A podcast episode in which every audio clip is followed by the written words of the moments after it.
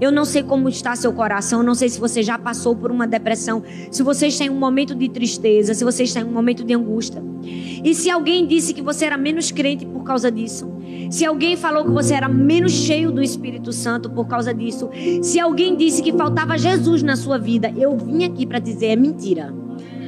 É mentira. Isso é mentira do diabo. Existe uma saída em Deus para você. Você não é menos cheio do Espírito Santo, você não é menos crente, você não está ausente de Deus porque você está passando por um momento de tristeza. Porque todos nós somos seres humanos, somos falhos e sujeitos a emoções. Assim como a gente pega um resfriado comum de uma gripe, a gente pode pegar uma doença na alma, uma doença emocional, como foi a depressão. E a Bíblia fala que grandes homens e mulheres de Deus também passaram por momentos de tristeza, de angústia. Um deles, um grande profeta de Deus, Elias. Esse que a gente acabou de ler a história. Elias era um grande porta-voz da voz de Deus para o meio do povo de Israel. E quando no auge da sua vida vivia milagres, a nação de Israel estava vivendo algo sobrenaturalmente maravilhoso, estava vivendo um despertamento espiritual, se afastando dos deuses antigos. Existia uma mulher que odiava Elias, chamada Jezabel. Jezabel era a rainha de Israel, a mulher do rei Acabe. E ela tinha ódio de Elias, porque Elias era um profeta muito influente, era um homem muito poderoso. Deixa eu já te jogar uma chave. Toda vez que você começar a crescer na sua influência, você também vai crescer no número de pessoas que te odeiam. Você vai crescer no número de pessoas que invejam você. Toda vez que Deus começa a te usar com mais força, mais fúria vai vir do inferno contra você. Por quê? Porque o diabo não fica satisfeito com quem é cheio do Espírito Santo, com quem tem influência. Foi isso que aconteceu com Elias. Ele começou a crescer e a influência dele crescia. E que quando Acabe contou para Jezabel o que ele tinha feito, Jezabel ficou endemoniada. E ela fez o que? Mandou uma ameaça para Elias. Mandou um mensageiro ameaçar e disse assim: Olha, em outras palavras, ela disse assim: Eu me mato se hoje eu não mandar matar você em 24 horas. Ela mandou uma ameaça de morte para Elias. Sabe, infelizmente, eu preciso te dizer, mas é verdade. Tem gente que vai ter muita raiva de você na vida como Jezabel tinha de Elias. Tem gente que vai ter inveja e que vai tentar matar você. Talvez essa pessoa não está querendo te matar literalmente, mas ela está querendo matar seus sonhos, ela está querendo matar sua alegria, ela está querendo matar suas forças, ela está querendo matar seu relacionamento com Deus, ela está querendo matar sua família. Você precisa abrir seus olhos. Por quê? Porque todas as vezes que você começa a fazer coisas grandes para Deus, Jezabel vai se levantar. São pessoas que se levantam com fúria, com ódio para te matar, para te destruir e talvez te jogar em uma depressão. Eu posso te dizer que quanto mais a gente cresce, quanto mais Deus nos abençoa, lutas surgem. Pode levantar Jezabel, pode levantar demônio. Não tem ninguém contra a presença e a brisa suave do Espírito Santo. Você vai entender no fim da história. Não tem ninguém Ninguém. As pessoas podem se levantar para roubar sua alegria, pode se levantar para roubar sua paz, pode se levantar com inveja de você. Sabe por quê? Porque quando você começa a andar sobre as águas, tem gente que não aguenta ver você andar sobre as águas. Ela é tão invejosa que ela vai dizer que você está andando sobre as águas porque você não sabe nadar. É isso que ela vai dizer. E você precisa estar muito atento, porque o diabo o tempo todo vai tentar nos destruir vai tentar nos matar. Foi isso que Jezabel fez com Elias. E sabe o que é mais estranho ver? Que o mesmo profeta que durante três anos não tinha nada, não tinha medo de nada. Orava, fazia tudo acontecer. De repente ele ficou morrendo de medo de uma mulher. Morrendo de medo de uma ameaça. E a Bíblia diz que por causa disso ele ficou deprimido a ponto de pedir a morte. Ele entrou em uma depressão, ele disse: Senhor, já tive o bastante. Tira a minha vida, porque eu não sou melhor do que os meus antepassados. Você já viu que tem gente que do nada entra numa depressão? Deixa eu te dizer uma coisa: não é do nada. Quando uma pessoa cai numa depressão, não é do nada. São vários fatos sucessivos que já vinham acontecendo. E aí vem um último, que é o gatilho. Deixa eu te dizer, o copo já estava cheio. Mas para ele esborrar, só basta uma gotinha. Às vezes as pessoas estão com o copo cheio. Vem uma gotinha e esborra. É a depressão. É a doença na alma. E deixa eu te dizer, por que será que a gente entra em tanta confusão mental, emocional, gente? Por causa dos nossos pensamentos. Porque a Bíblia diz que os nossos pensamentos são enganosos. O diabo vai agir aqui, ó, no seu pensamento. Ele vai tentar contar para você mentiras. Por quê? Porque aquilo que nós pensamos, nós transformamos em emoção. Nós transformamos em sentimento. É por isso que nós precisamos aprender a gerenciar os nossos pensamentos. Como diz a Bíblia, transformai-vos pela renovação do vosso entendimento. Então, hoje eu quero te dizer quais são as lições no texto e na vida e na história de Elias que nós precisamos ter para derrotar a depressão. Primeiro lugar, concentre-se nos fatos e não nos seus sentimentos. Fala assim: fatos e não sentimentos. Fala com vontade: fatos e não sentimentos. Por que Elias ficou deprimido, gente? Porque se deixou dominar pelos sentimentos e não pelos fatos. Ele não olhou para a história com razão, ele olhou para a história com emoção. O primeiro deles foi o quê? Medo. Elias teve medo. Ele teve medo e ele fez o quê? Fugiu para salvar a sua vida. E a Bíblia diz que ele chegou num pé de gesta, teve medo e pediu para morrer. Qual foi o primeiro erro de Elias? Se concentrar nos sentimentos. Por causa de um acontecimento, Elias se sentia fracassado. E porque ele se sentia fracassado, ele assumiu que era um fracassado. Quando ele assumiu que ele era um fracassado, ele deu às suas emoções o controle de um pensamento que ele não poderia ter feito. Isso se chama dar razão, raciocínio emocional. É destrutivo acaba com você. Não é porque você se sente um derrotado que você é um derrotado. Não é porque você fracassou em uma área da sua vida que você é um fracassado. O problema é que nós fracassamos em uma área da vida e a gente se sente um fracassado. E aí tristeza após tristeza começa a tomar conta de nós. Foi isso que aconteceu com Elias. Nós precisamos ter cuidado, nós precisamos olhar para os fatos e não para os sentimentos. Por quê? Sentimentos são pouco confiáveis são poucos confiáveis. E nós precisamos ter muito cuidado com isso. A gente precisa estar livre dessa busca da perfeição. Ei, Jesus veio para te libertar. Quantas pessoas estão em depressão porque elas acham que elas têm que ser perfeitas? Porque você fracassou não significa que você é fracassado. Você precisa se ver livre disso. Ei, nós estamos sempre em constante busca busca pra, pela perfeição em crescer, mas a gente não é escravo dela. A gente não é escravo da busca pela perfeição. A gente está buscando crescer, mas não somos escravos dela. Não somos.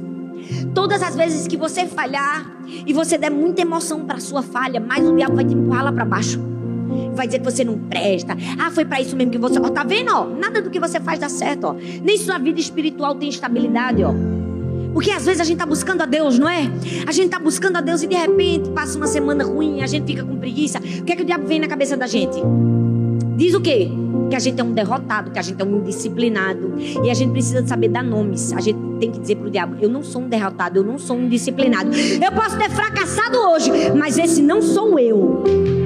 A gente não pode dar vazão aos sentimentos. A gente tem que dar vazão aos fatos. Porque a Bíblia não pede a gente para a gente conhecer os sentimentos da gente. A Bíblia pede para a gente conhecer a verdade. E a verdade vai nos libertar. A Bíblia não está mandando você conhecer seus sentimentos. Ela diz assim: ó, conheça a verdade. E a verdade vai te libertar. Desconfie do seu sentimento. Desconfie. Porque o diabo quer destruir a gente. Pelo que, gente? Pelos sentimentos. Pela tristeza, pela dor, pela frustração, pela angústia. Quem nunca ouviu uma palavra dura? Quem nunca se levantou para destruir sua alegria, sua paz? Diabo vai usar isso. Ei, quando usar, se concentre aonde? Nos fatos. Ele tinha que ter se concentrado nos fatos, mas ele se concentrou nos sentimentos. Ele ficou desesperado. O que foi que Elias fez? Ele disse assim: Senhor, eu já tive o bastante. Eu não sou melhor do que os meus antepassados. Já começou a se comparar. Eu não sou melhor do que meu papai, do que minha mamãe, do que os meus antepassados. Talvez ele estava dizendo: se eu pudesse ser como eles, eu seria feliz. Se eu pudesse ser como as pessoas no passado, eu seria maravilhoso. Ele caiu no erro de se comparar. E sabe qual é a armadilha? Toda vez que a gente se compara com alguém, eu não sei se você já percebeu, a gente compara a nossa fraqueza com a força da pessoa. Não é? A gente olha o que está errado da gente com o que está certo no outro. Aí é injusto, filho. Porque o outro também está errado em várias áreas. Mas a gente nunca compara o nosso erro com o erro do outro. Compara? A gente compara, compara o nosso erro com o acerto do outro. Nós precisamos ter muito cuidado, porque o diabo vai tentar fazer a gente cair na comparação para nos destruir. Para enfiar a gente numa tristeza, numa angústia, numa armadilha do diabo. E ele vai tentar nos destruir Sabe por quê? Porque tem muitos de nós que pensam que a gente tem que se motivar pela crítica. A gente sempre olha para os nossos falhas, para os nossos defeitos, a gente diz assim: ah, eu deveria ser melhor. Eu deveria fazer isso. Eu deveria fazer aquilo. E usa esse deveria num sentimento de tristeza e de pesar, tipo, não posso fazer mais nada. Deixa eu te dizer, esse deveria só vai te enfiar no fundo do pulso. Você precisa dizer: Eu vou fazer isso. Eu sou isso. Eu sou aquilo. Ei, Elias estava, ai meu Deus, se eu fosse como os meus antepassados. Mas eu não sou melhor mesmo do que ele, né? Deixa eu morrer. Ei, não se compare às outras pessoas quando você estiver angustiado. Não se açoite verbalmente. Não se destrua. É isso que o diabo quer que você faça. Nós precisamos entender. A gente não precisa fazer comparações. Nós somos amados por Deus. A gente não está lendo a Bíblia, gente, para Deus gostar da gente. A gente não está lendo a Bíblia para Deus pensar diferente sobre nós. Nós estamos lendo a Bíblia para nós pensarmos diferente sobre Deus. Para nós olharmos para Deus e dizer: peraí, aquele Deus que eu via não é esse Deus que eu estou lendo aqui. Esse Deus que eu estou lendo aqui é meu Pai. Ele me ama. Ele me coloca no braço quando eu estou triste. Ele me ajuda. É para isso que nós lemos a Bíblia. Não é para a gente se comparar com as outras pessoas.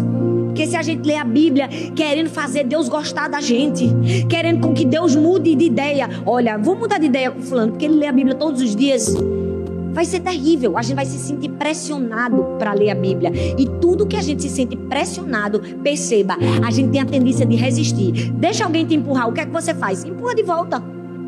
É a reação natural da vida. Se você se sente pressionado a fazer uma coisa, você não vai aguentar. É por isso que você precisa mudar o seu entendimento. Você já é aceito e amado por Deus. Você não precisa ficar se comparando a sua líder de célula, ao pastor, ao irmão que veio aqui na frente, a ninguém. Porque se você fizer isso, você vai se destruir. Não se compare, não se rotule. Tem gente que diz assim: eu comi demais. Aí vai dizer: eu comi demais, ele diz assim: eu sou guloso. Não é? Desobedeceu, ele diz: eu sou desobediente. Não é? Caiu, ele diz o quê? Eu sou um prostituto. Não se rotule. Você não é, você é o que a Bíblia diz que você é. Você não vai dizer assim, eu sou uma pessoa depressiva, não. Você pode dizer assim, eu posso estar num momento de tristeza na minha vida, mas vai passar porque eu sou uma pessoa alegre. Eu sou uma pessoa cheia do Espírito Santo. Eu sou uma pessoa cheia de vida. Não se rotule para o mal. Não se compare com as pessoas. Elias disse assim: Coitado de mim, eu não sou melhor do que os meus passados mesmo. Ele estava se rotulando. Não faça isso. Se você quer se livrar da depressão, você precisa parar de se comparar. Terceiro, você precisa parar de aceitar falsas acusações. Porque a Bíblia diz assim: Elias respondeu: Senhor, tenho sido muito zeloso pelo Senhor, o Deus dos exércitos. Os israelitas rejeitaram a tua aliança, quebraram os teus altares, mataram os teus profetas à espada. Eu sou o único que sobrou e agora estão procurando matar-me não aceite falsas acusações. Sabe por que Elias estava se culpando? Porque o povo de Israel não tinha escolhido obedecer a Deus. Ele foi lá, mostrou o caminho, Tiveram pessoas que não quiseram seguir o caminho. Aí estava dizendo: Foi tudo culpa minha, Senhor. Tá vendo? Eu trabalhei duro, mas eu fracassei. Deixa eu te dizer uma coisa. Não deixe o diabo te acusar. Sabe por quê, gente? Porque Elias se culpou por toda a nação de Israel. E quando a gente aceita falsas acusações, a gente vai cair na depressão. A gente vai cair na tristeza. Sabe por quê, gente? A gente precisa entender. Se a gente tem o hábito de ajudar as pessoas, a gente tem que entender que nem sempre elas vão corresponder ao que a gente quer. Nem sempre as pessoas vão responder da maneira certa. Se a gente ficar se culpando, a gente vai entrar o quê? Em tristeza, em amargura. Por quê? Porque o diabo vai nos acusar. Vai dizer que foi a gente que falhou. Vai dizer, foi você, ó, que não cuidou dele. Ei, mas se você fez o seu trabalho, você não precisa se culpar pelo que não aconteceu. Sabe por quê? A gente pode influenciar as pessoas, mas a gente não pode controlar as pessoas. Nós podemos influenciar muitas pessoas, mas não pode controlar. Então, o diabo vai colocar falsas acusações. Deixa eu te dizer, tem gente que está na depressão. Sabe por quê? Porque o marido traiu. E o diabo disse que foi culpa dela. Foi sua culpa. Foi porque você não se arrumava. Foi porque você está gorda. Escuta bem o que eu vou te dizer. Não aceita acusação do inimigo. Se ele caiu, a culpa foi dele. Por mais que você tenha errado e falhado, ninguém leva a culpa pelo pecado dos outros. Cada um assuma seus próprios pecados. Cada um assuma seus próprios erros. O diabo vai dizer para você: foi sua culpa, porque ele quer que você caia na depressão. O diabo vai dizer: foi sua culpa que seu filho caiu, saiu dos caminhos do Senhor. O diabo vai dizer: foi sua culpa você não pode aceitar falsas acusações. O diabo estava dizendo para Elias: Está vendo? Foi você, ó. Que tipo de profeta você é? Você ensina, ensina, ó, como é que está o povo. Por isso que Elias, ó, afundando, ó, na depressão. Quarto lugar, não exagere no lado negativo. A Bíblia diz que Elias disse o quê? Esse assim, Senhor, eu sou o único que sobrou. E agora todos estão tentando me matar. Gente, pelo amor de Deus. Para com esse drama. Você já percebeu que tem hora que a gente faz isso? A gente exagera no lado negativo. A gente exagera.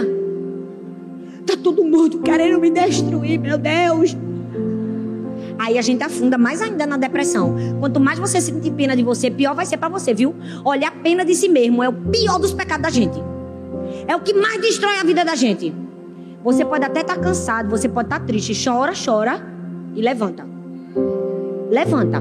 Não fica sentindo pena, não. Chora, bota pra fora um pouquinho. É bom. Esses dias eu passei um negócio em minha mãe, toda vez quando eu chego, mãe, aí minha mãe, ô oh, minha filha, não fica assim não. É... Toda vez minha mãe diz, não, isso é besteira e tal. Aí ela chora, minha filha, chora, você precisa chorar. Pode chorar, que agora foi verdade. Quando eu olhasse para minha mãe, eu disse, meu Deus, o negócio tá feio pro meu lado. Minha mãe mandou eu chorar. Eu tô bem, viu, gente? Tô brincando. São coisas pequenas na vida. Mas deixa eu te dizer, não exagere o lado negativo. Gente, o que foi que aconteceu com Elias? Ele só recebeu uma ameaça. E a ameaça não era nem de todo certa. Porque Jezabel não queria matar ele. Gente, se Jezabel quisesse matar, ela tinha mandado um mensageiro para fazer uma ameaça? Não, ela tinha mandado um assassino. Quem quer matar, manda um assassino. Ela não era rainha? Ela tinha mandado um assassino. Mas ela mandou o quê? Um mensageiro para ameaçar, porque ela só queria perturbar. Ela só queria enlouquecer. Ela queria entristecer. Tem gente que vai falar palavras só para te perturbar, só para te enlouquecer, só para te entristecer. Você precisa ter visão. Você precisa parar de dizer: Meu Deus, todo mundo quer me matar. Você disse a Jezabel que quer me matar, mas ela não vai me matar, porque se ela quisesse matar, ela tinha mandado o assassino, ela só quis fazer uma ameaça. Então, ó, tchau, Jezabel. Era isso que Elias tinha que ter feito. Jezabel sabia que não podia matar Elias, porque Jezabel era extremamente inteligente. Ela não podia matar Elias por quê? Porque ela tinha raiva da influência de Elias. Ela sabia que se matasse Elias, Elias ia ser pior para ela. Elias ia virar um quê? Um mártir. Ia ser uma revolução da nação de Israel contra. Pronto, ela estava acabada. Se Elias tivesse sido um pouquinho mais inteligente e mais racional, ele era que tinha acabado com ela. Mas ele não foi. Por quê? Porque ele exagerou o lado negativo. Aí ele começou a chorar, chorar, chorar. Por quê? Porque ele não parou para avaliar a ameaça. Olha bem para mim. para para avaliar a ameaça do inimigo. Quando o diabo falar o que vai fazer contra você, respira fundo, não dá vazão à sua emoção e avalia bem até onde ele pode ir. Você tem que dizer, rapaz, peraí, vamos pensar direitinho. O diabo pode me matar? Pode? Pode nada? Ele só faz isso com autorização de Deus. Se Deus não deu autorização, pronto. Para que eu vou me matar? Para que eu vou me descabelar? Ei, sua vida está na mão de Deus? Tá? Porque a minha vida tá. Tem gente que fica desesperado. Eu que vivo dentro de um avião, sei. Tem gente que no avião fica. Eu não, eu digo, Deus, acampa os teus anjos ao meu redor, porque eu tenho três filhas para criar, um marido também, porque ele também é igual um filho também. Digo assim, mas eu vou. Porque eu sei que se Deus não quiser que eu morra, o avião não vai cair. Pode até o motor quebrar, mas ele faz o motor funcionar lá em cima, só porque eu não posso morrer. Você precisa avaliar a ameaça. E parar de ficar, todo mundo quer me matar, tá todo mundo contra mim, meu Deus, eu vou morrer. Foi isso que Elias fez. Tá todo mundo contra ele. E sabe o que é, que é pior? Além de exagerar, o todo mundo contra mim, ele disse assim: só sobrou eu. Mas, gente, pensa num camarada exagerado, Elias. Só eu, eu, eu sou o único Deus. Só eu, só eu sou o único certo aqui nessa história. Não, era só ele? Era, minha gente. Você não lê a Bíblia, não? Quantos mais tinham sobrado íntegros? Quantos? Sete mil tinham sete mil profetas íntegros, mas ele disse assim: só sobrou eu. Aí Deus está ruim na conta, hein? Está ruim na conta. Tu e mais sete mil. Não exagere o lado negativo. Não tinha todo mundo contra Elias, era só Jezabel. Não era ele o único sobrevivente, tinha mais sete mil que não se curvaram. Não exagera o lado negativo, não, gente. Tem gente que passa por uma provinha, já está morrendo. Meu Deus, eu não quero mais nem comer, só pega água.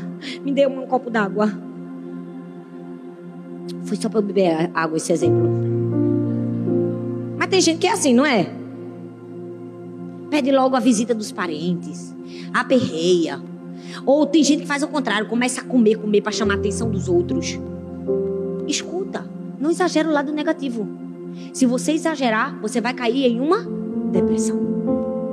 Vai cair. Então, o que você precisa fazer? Você precisa cuidar das suas necessidades físicas. Diga assim: Eu preciso cuidar de mim. Não fala com vontade, eu preciso cuidar de mim. Qual foi o remédio para a depressão de Elias? Ele passou por uma sessão do descarrego? Passou, minha gente? Ele pegou a rosa ungida? Foi isso que ele fez?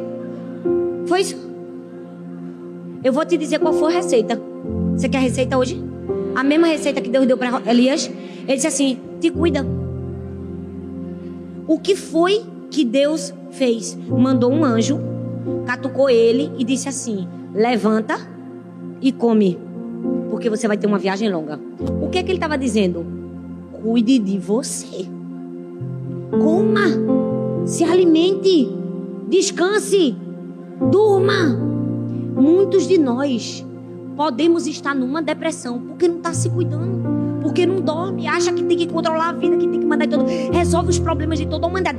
Você já viu que tem sempre um membro da família que diz: sou tudo eu nessa casa, meu Deus. Eu tenho que resolver os problemas de papai, de mamãe, de vovó, de tio, de prima, de. Não tem que ser você. Você foi feito para resolver os seus problemas e ajudar os outros nos problemas deles. Não para assumir os problemas de todas as pessoas para você. Talvez você está em depressão por causa disso. Porque você não dorme, você não come direito. Qual foi a solução inicial de Deus para a depressão? Descanso. Às vezes, uma noite de sono vai fazer muito bem a você. Gente, cuide de você. Se você não cuidar, ninguém vai cuidar. O que foi que Deus fez com Elias? Ele condenou Elias. Ele disse: O que, é que tu está fazendo no deserto? Tu é frouxo, Elias. Foi isso que Deus fez? Deus condenou Elias? Ele poderia muito bem ter dito: Rapaz, tu é um profeta, tu ficasse com medo de uma Jezabel. Ele não fez nada. Ele disse assim: Elias, dorme e come. Tu estás é fraco. Cuide de suas necessidades físicas. Deus promoveu restauração física para Elias. Segundo, entregue suas frustrações para Deus. Durma, coma, cuide de você, saia, passeie, tome um sorvete, se permita. E depois, conta suas frustrações para Deus. Foi que Elias disse. Elias começou a falar. Ele disse assim: Senhor, eu tenho sido muito zeloso, Senhor. Eu estou fazendo tudo, ó. Tá vendo, ó? Os israelitas rejeitaram tua aliança, ó. Mudaram os profetas. Ah, meu Deus do céu, só, só eu sobrei. E Deus deixou ele falar essas besteiras. Porque Deus deixa a gente falar besteira. Deixa ou não deixa, gente? Deixa. Deus deixa porque Ele é nosso Pai. Quantas vezes a gente deixa os filhos falar besteira? Não é? Porque eu deixo minhas filhas falar muitas besteiras. Elas ficam contando tanta coisa. Ah, não sei o que do YouTube, não sei o que besteira. E eu escuto. Só porque eu sei que tem uma hora que eu tenho que dar atenção mesmo. E ela só fala besteira? Eu entendo que ela é criança, que ela fala besteira. A mesma coisa é Deus com a gente. A gente fala as besteiras Deus vai, fala, eu sei que tu é criança mesmo. Deus deixa a gente falar besteira. Então, bota para fora as suas frustrações. Elias botou, ele disse assim: tô mal, Deus. Tá tudo errado. Deus permitiu que Elias desabafasse. Ele não ficou chocado com as reclamações de Elias. Ele disse: fale, Elias. Eu tô aqui para lhe ouvir. Quando você estiver angustiado, fale para Deus. Você não vai deixar Deus chocado. Deus conhece você e sabe do futuro. Nada pega Deus de surpresa. Pode falar. Tem gente que não fala porque diz eu vou decepcionar Deus. A gente não decepciona Deus. Decepção acontece quando uma pessoa espera uma coisa e acontece outra. Não tem como Deus esperar uma coisa e acontecer outra. Ele sabe de tudo. Ele já sabe o que você vai responder. Você nunca vai decepcionar Deus. Ele já sabe a sua resposta. Então fala. O que é que Elias fez? Fez a limpa. Elias estava com o quê, gente? Se você ler os textos, você vai ver, ele estava com medo, ele estava ressentido, ele estava com baixa autoestima, ele estava se sentindo culpado, ele estava irado, sozinho e preocupado todos esses sentimentos estavam rondando a vida de Elias. E o Senhor permitiu que simplesmente ele falasse. Mas sabe qual é o nosso maior erro? A gente desabafa para todo mundo, menos para Deus. A gente fala pro marido, pros filhos, pro pai, pra mãe, pra sogra, pra vizinha. Pra... Minha gente, a gente fala com a manicure do salão. E não fala com Deus. Já pensou que coisa terrível é isso? Que é o nosso pai, quem nos criou. Fala para Deus, rapaz. Fala para Deus. Aonde quer que você esteja, diga: Deus, estou cansada, Senhor. Estou cansado. Fale. Entregue suas frustrações para Deus. E depois que você fizer isso, o que é que você faz? Adquira uma nova percepção de Deus. O versículo 11 diz que Deus deu uma ordem a Elias. Disse assim: saia e fique no monte, na presença do Senhor, pois o Senhor vai passar. Deus disse assim para Elias: vai para o monte, o Senhor vai passar. E o que foi que aconteceu? Primeiro lugar, veio o quê? Um vento muito forte, a Bíblia diz separou os montes, despedaçou as pedras. Mas o Senhor não estava no vento. Depois veio o quê? Um terremoto. Mas o Senhor não estava no terremoto. Estou até com dificuldade de dizer os números aqui. Depois do terremoto veio o quê? Veio o fogo. Mas o Senhor não estava no fogo. E em quarto lugar veio o quê? Uma brisa suave. Na brisa suave, Elias fez o quê? Puxou a capa, escondeu o rosto e disse: O Senhor está aqui. Porque Deus sempre vai se revelar a gente. Talvez não da maneira que as pessoas esperam, mas da maneira que a gente precisa. Elias não precisava de fogo, não precisava de terremoto, não precisava de vento forte. Ele só estava cansado, ele queria uma brisinha suave. Aí, quando a brisa suave passa, ele disse: É Deus. Ei, se você estiver cansado, deixa a brisa suave falar com você. Se você estiver depressivo, angustiado, sabe o que, é que você faz? Pega a sua Bíblia, vai para frente do mar, vai para um campo, vai para um lugar silencioso. Leia a Bíblia. Deixa Deus te abraçar. Deixa Deus falar com você. Deixa Deus te amar. Sinta a presença dEle. Deixa Deus curar você. Se permita. Deixa a brisa suave tocar você. Era o que Elias precisava. O melhor remédio para a depressão é a amizade com Deus. Abraça a sua Bíblia e diz: Tu é meu amigo, Senhor. Fica aqui comigo. Fala comigo, Espírito Santo. Derrama teu vento sobre mim. Adquira uma nova percepção de Deus. E, em último lugar, deixe Deus dar uma nova direção para a sua vida. Jesus disse a Elias disse assim: Volte pelo caminho que você veio, vá para o deserto de Damasco. E chegando lá, o que foi que Deus fez? Deu a Elias uma nova tarefa. Fez ele voltar a trabalhar. Quando a gente está depressivo, a gente tem a tendência a dizer assim: não vou fazer nada mais. Porque já está tudo triste mesmo. Mas Deus disse o que a Elias: Elias, volta. Assume teu papel de profeta. Porque quando a gente está em depressão, a gente acha que a gente não tem autoridade para falar nada. A gente acha que a gente tá mal. Mas Deus vem e diz assim: volta. Vai. Continua. Aí você diz, mas eu, Deus, olha o meu estado. É, é assim, desse jeito que você tá. Volta. E Deus dá uma nova direção, uma nova perspectiva para nossa vida. Deus quer te dar uma nova perspectiva, um novo caminho.